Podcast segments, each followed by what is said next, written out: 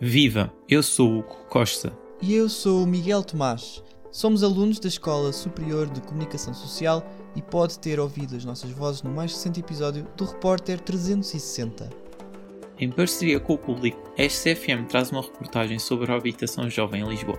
Pode ouvi-la nos mesmos locais onde se ouve os podcasts do público. Procure por Repórter 360 ou vá a público.pt podcasts. Neste P24 pode ouvir passagens exclusivas e certos da reportagem.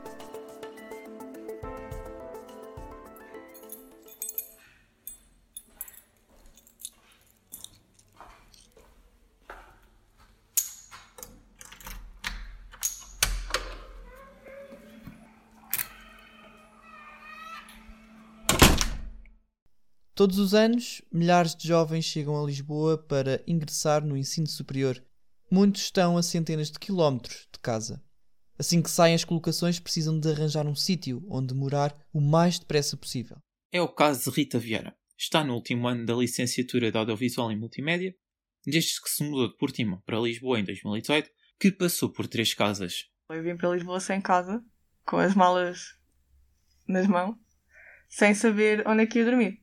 E tinha uma visita nesse dia que mudei. Tinha medo de mudar naquele dia, porque eu ia começar a dar aulas no dia a seguir. Ainda antes de terminar o secundário, Rita havia planeado uma vida em Lisboa. No entanto, defrontou-se com algumas dificuldades. Vi eu e a minha mãe e a minha irmã para fazer mudança para Lisboa sem saber qual é o quarto. Nós, pelos anúncios, não encontrávamos nada que nos fosse confortável. Uh, chegámos um mês antes a vir visitar quartos a preços exorbitantes ou pessoas que não apareciam, que marcavam visitas e não apareciam. Uh, até que chegámos lá está, a esse ponto de ter que ir para cá sem ter nada assinado, sem conhecer a casa. Ao chegarem a Lisboa, os estudantes deslocados são muitas vezes confrontados com situações adversas no que diz respeito às condições de habitação. Rita relembra as da segunda casa, onde morou um ano. A nossa casa eram seis quartos, duas pessoas por quarto. Ou seja, éramos doze. Um frigorífico para doze pessoas. E umidade nos quartos todos. A senhoria sabia. Nós queixámos da umidade desde sempre. Nossas coisas estragavam-se por causa da umidade. Beatriz Inês é de Castelo Branco. Está a tirar História na Faculdade de Letras, em Lisboa. Mora na residência universitária Egas Meniz, mas não foi fácil conseguir uma vaga. Ficou na lista de espera durante o primeiro ano da licenciatura. No ano passado eu já entrei em Lisboa na segunda fase. Se já na primeira fase foi complicado a malta que entrou no primeiro ano encontrar vagas em residências por causa do Covid, então quem entrou em segunda fase muito mais complicado foi. Entretanto eu expliquei o meu caso à, à minha técnica do, do Serviço de Ação Social da Universidade de Lisboa ela hum, pronto, percebeu que, que, de facto eu não tinha mesmo familiar, a, a, distância ainda era, ainda era bastante, então ela sugeriu uma segunda, uma segunda opção, que é, que é o, o, complemento de alojamento. Esse complemento só pode ser usado quando a senhoria, ou a pessoa em questão que alugou o quarto, passa recibo, o que em Lisboa é muito raro. A residência onde Beatriz mora tem um funcionamento característico principalmente pela modalidade dos quartos partilhados. É um prédio normal, uh, foi um prédio que foi adaptado. Portanto, hoje em dia a maior parte das residências já são tipo só andares, pronto, já tem uma estrutura muito mais de residência. Aquela é um prédio, cada andar tem dois apartamentos, direito e esquerdo, e o direito e o esquerdo têm 10 alunos em cada, portanto, por piso há 20 alunos. As portas estão sempre todas uh, abertas, porque o prédio é mesmo só de, de alunos residentes sendo que em cada andar só há apenas um quarto individual. De resto, todos os outros quartos são partilhados e um deles é triplo. Eu calhei nesse triplo, portanto estou a dividir quarto com mais duas raparigas. Estas atribuições são aleatórias a quando a entrada do, do estudante na residência, mas depois lá dentro vai-se ganhando um estatuto de antiguidade. Para a maioria dos estudantes, as propinas e o alojamento são as despesas mais difíceis de carregar. Beatriz tem direito a uma bolsa de estudo atribuída pela Direção-Geral do Ensino Superior, o que ajuda a atenuar os gastos que tem na cidade. Tive mesmo bastante sorte em, em ser rápido porque sei de casos de amigos que não, não está, não foi nem está a ser tão rápido, uh, ou de amigos que pouco mais rendimentos têm que eu.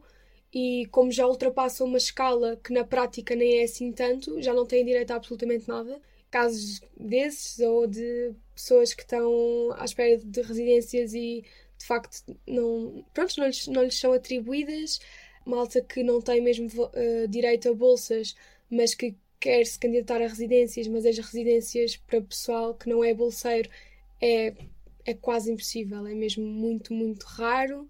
Assim, uma pessoa que não tem direito a bolsa não quer dizer que seja rica, obviamente, e pode não poder suportar um, uma, uma estadia em Lisboa. A Mira Ali é moçambicana.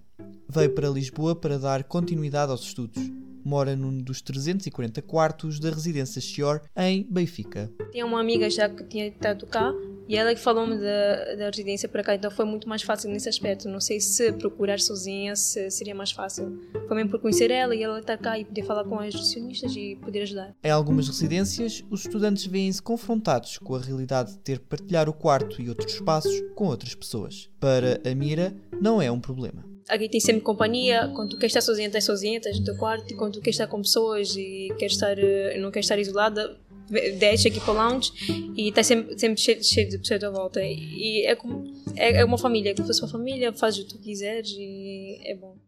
Falámos com a gerente das três residências Chior em Lisboa, Mariana Saavedra, que nos explicou o porquê de algumas famílias optarem por alugarem lá um quarto para os filhos, em vez de numa casa particular. Os pais sabem que está sempre alguém na residência que pode ajudar os filhos, sabem que tem alguém para ligar uh, em caso de não conseguirem contactar os filhos. Acho que esse, esse, tema da segurança é importante para os pais na escolha das residências uh, e não de uma casa particular. Muitas vezes os apartamentos que existem no mercado não têm contratos. Aqui nós temos sempre contrato, temos fatura, as despesas são dedutíveis em, em despesas de educação. Uh, e eles têm um acompanhamento completamente diferente. Nós estamos sempre aqui, ajudamos, qualquer problema que eles tenham, os pais sentem-se muito mais seguros em deixar um filho aqui. Uh, os apartamentos, não, não é? Uma pessoa arrenda um apartamento e, e, pronto, e paga a renda, mas não, não há esse acompanhamento de, das pessoas. E muitas vezes eles vêm pela primeira vez morar sozinhos, e eu acho que isso de ter aqui alguém que os ajuda e que, que os apoia diariamente, acho que é muito importante. Quanto custa viver em Lisboa?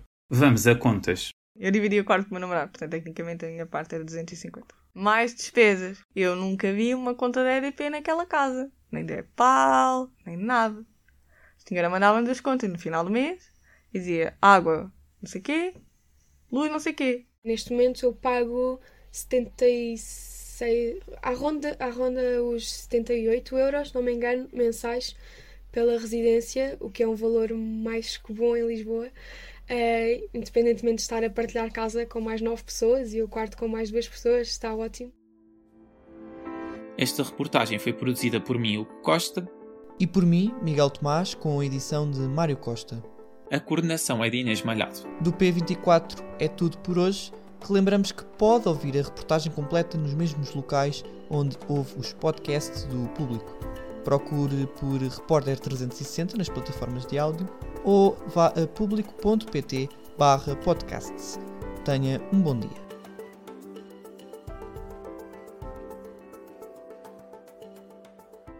O público fica no ouvido.